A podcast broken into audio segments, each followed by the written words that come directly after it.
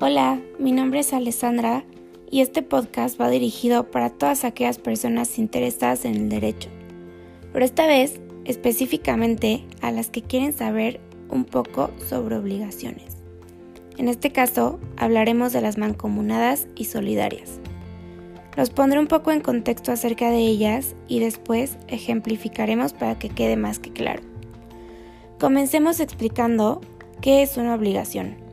Bueno, una obligación es un vínculo jurídico en virtud del cual una persona llamada acreedor tiene la facultad de exigir a otra, llamada deudor, un determinado comportamiento, ya sea positivo o negativo, es decir, una prestación.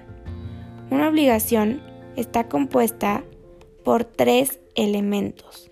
El primero son los sujetos, que como ya lo mencionamos, son el acreedor y el deudor. Como segundo, un objeto, que es aquello que pueden exigir ya sea el deudor o el acreedor. Y por último, la relación jurídica, que es la facultad que tiene el acreedor para exigirle al deudor que cumpla con el objeto de la obligación.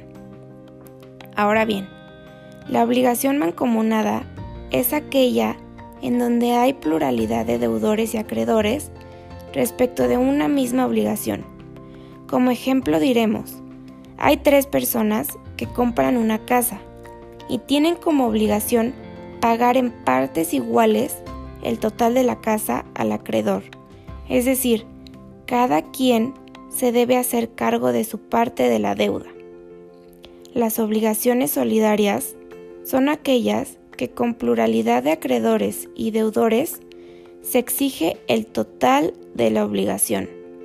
Esta se divide en dos, activa y pasiva.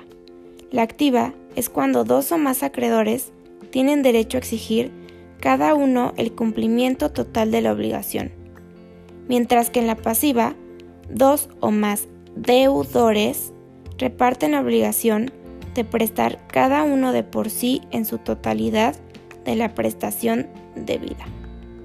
Espero esta breve explicación les haya sido de utilidad para reforzar estos conceptos. Gracias.